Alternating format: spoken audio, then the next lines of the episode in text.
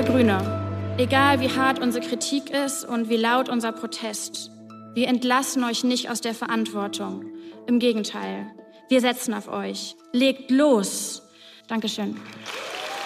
Das war der Appell von Luisa Neubauer von Fridays for Future gestern auf dem Parteitag der Grünen. Und ob die Partei nun nach ihren zahlreichen Abstimmungen und Entscheidungen so richtig loslegen kann, das hören Sie gleich in dieser Was jetzt Episode am Montag, den 17. Oktober mit mir, Elise Landscheck.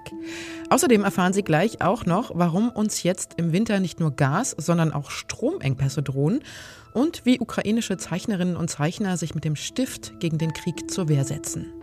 Aber jetzt erstmal die Nachrichten. Kampfjetmanöver über der Nordsee, Einsatz und Abwurf von Atomwaffen, aber zum Glück nur als Trainingseinheit. Denn das gehört alles zu Steadfast Noon, das ist der Titel der jährlichen Atomwaffenübung der NATO, die heute startet. Normalerweise ist das Manöver streng geheim. Dieses Jahr informiert das Bündnis aktiv darüber, um Fehlschlüsse in Moskau zu vermeiden. Neben Deutschland nehmen 13 weitere Staaten teil. Schauplatz der Militärübungen ist insbesondere der Luftraum über Belgien, Großbritannien und der Nordsee. Rund die Hälfte aller Eurowings-Flüge muss heute am Boden bleiben. Wegen eines Pilotenstreiks können nur 230 statt der geplanten 400 Flüge wirklich stattfinden. Das dürfte Zehntausende Passagiere treffen, denn insgesamt soll der Streik drei Tage lang anhalten. Auch Dienstag und Mittwoch wird deshalb wohl knapp die Hälfte der geplanten Flüge ausfallen. Redaktionsschluss für diesen Podcast ist 5 Uhr.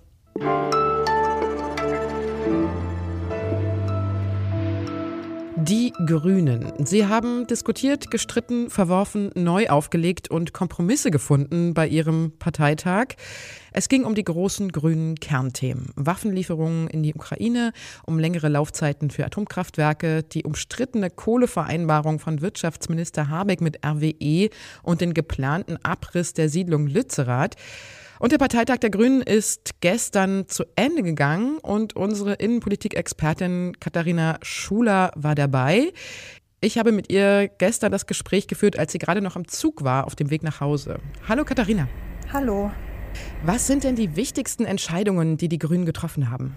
Ja, also eine Entscheidung ist sicher, dass der Parteitag zugestimmt hat, dass man den Atomausstieg, der ja eigentlich Ende des Jahres kommen sollte, nochmal um einige Wochen verschieben kann, wenn es denn notwendig sein äh, sollte. Wichtig ist aber auch, dass eben auch festgelegt wurde, dass das nur für die zwei süddeutschen AKWs gelten soll. Dieses dritte AKW, das im Moment noch läuft im Emsland, das soll definitiv zum 31.12.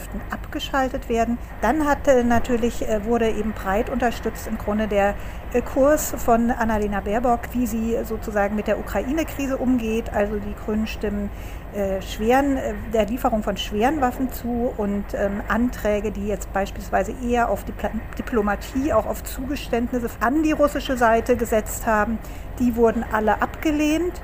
Und äh, dann hast du schon angesprochen, war ja eben heute die wirklich wichtige und eigentlich knappste Entscheidung, die mit dem Kohlekompromiss da fiel es den Grünen doch sehr schwer, der Klimabewegung da zu widersprechen und zu sagen, doch, Lützerath soll abgebaggert werden, weil man eben dadurch den Kohleausstieg 2030 schafft. Mhm. Gerade diese Entscheidung war ja relativ knapp. Wie war es denn so insgesamt? War es eher so ein zähes Ringen oder verlief die Kompromissfindung doch eher geschmeidiger als vorher gedacht? Was war denn dein Eindruck so vor Ort? Da muss man sagen, dass viele, also eigentlich alle Entscheidungen bis auf den Kohlekompromiss mit sehr großer Mehrheit für den Parteivorstand ausgegangen sind. Also da gab es zwar immer ein bisschen Widerspruch, aber der fand keinen großen Widerhall und eben nur bei dem Kohlekompromiss war das wirklich anders, was sicherlich auch daran gelegen hat, dass eben die charismatische Luisa Neubauer, äh, Fridays for Future äh, Gründerin in Deutschland, äh, diesen äh, Kompromiss eben auch äh, sehr stark abgelehnt hat auf dem Parteitag und da haben sich natürlich viele Delegierte wollen natürlich die Klimabewegung unterstützen und nicht gegen deren Interessen abstimmen. Ich danke dir, Katharina, und komm gut nach Hause. Ja, danke auch. Tschüss.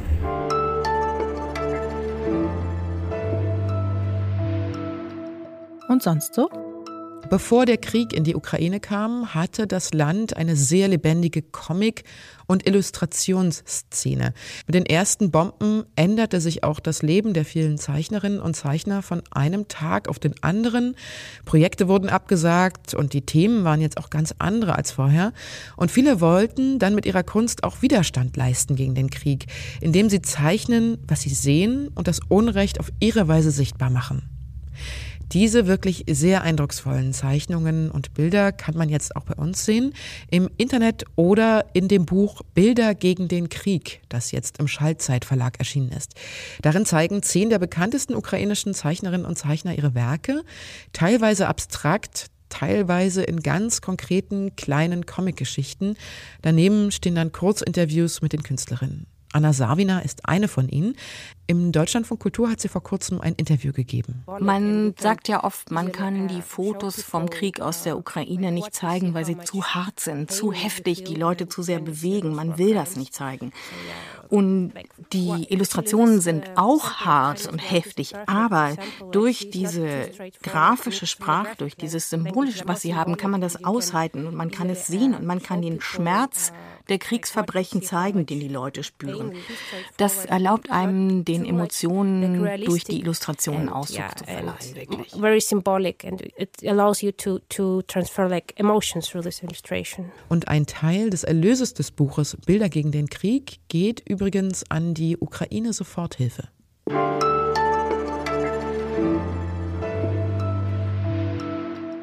Äußerst angespannt, so bezeichnen die vier großen deutschen Übertragungsnetzbetreiber die Situation im gesamten deutschen Stromnetz. Die Bundesregierung hatte sie gebeten, die Stromversorgung in einer Sonderanalyse mal möglichst realistisch einzuschätzen. Und Gründe für diese Engpässe gibt es viele. Einer davon ist, dass die Stromnetze in Deutschland, die zum Beispiel auch Solar- oder Windenergie transportieren sollen, immer noch nicht genügend ausgebaut sind. Und das rächt sich jetzt. Marc Wiedmann ist Energieexperte bei der Zeit und ist in seinem aktuellen Text mal genauer dieser Frage nachgegangen, warum in Deutschland der Strom sehr knapp werden könnte. Hallo Marc. Hallo Elise. Wie wahrscheinlich ist es denn, dass jetzt im Winter tatsächlich der Strom großflächig ausfällt, also es vielleicht sogar zu einem deutschlandweiten Blackout kommt?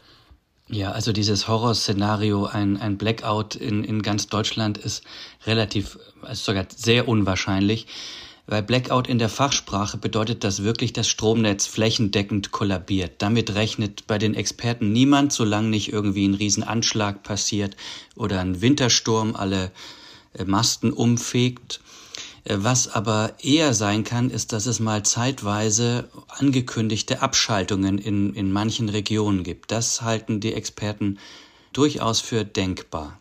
Du schreibst ja in deinem Text, dass diese Drohnenlieferengpässe für Strom ja hauptsächlich dem sehr schleppenden Ausbau der Stromnetze zuzuschreiben sind. Was wurde denn da genau verschlafen? Ja, das ist, wie du es vorhin gesagt hast, es rächt sich jetzt, dass wir nicht mehr Stromleitungen von Norddeutschland nach Süddeutschland gebaut haben. Im Norden ist mittlerweile sehr viel Windstrom unterwegs, vor allem im Winter, wenn der Wind richtig pfeift. Im Süden ist eine hohe Last, wie es heißt. Das heißt, da wohnen viele Menschen, 24 Millionen in Bayern und Baden-Württemberg. Da sind viele Kraftwerke, aber die Leitungen dazwischen sind viel zu dünn. Und das könnte dazu führen, im schlimmsten Fall, dass wir im Winter eine ganz komische Situation haben. Wir haben im Norden genug Strom, aber wir kriegen ihn nicht äh, in den Süden transportiert. Und das ist wirklich ein großes Versäumnis der letzten Jahre, das uns dann möglicherweise auf die Füße zu fallen droht. Aber ist da gar nichts passiert? Ich meine, wir diskutieren schon so lange darüber. Kann man da der Bundesregierung einen Vorwurf machen?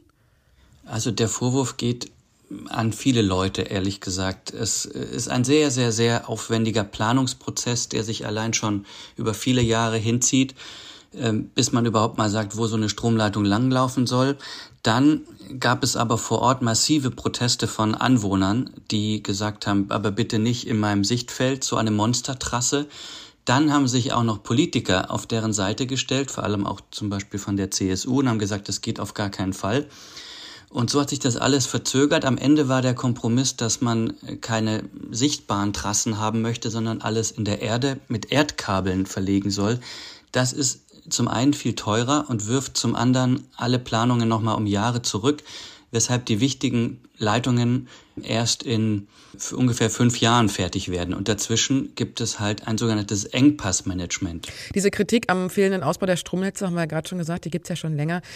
Erklär uns doch bitte noch mal ganz kurz, was macht denn die Situation jetzt in diesem Winter so brisant? Also warum droht uns gerade jetzt diese außerordentliche Stromknappheit?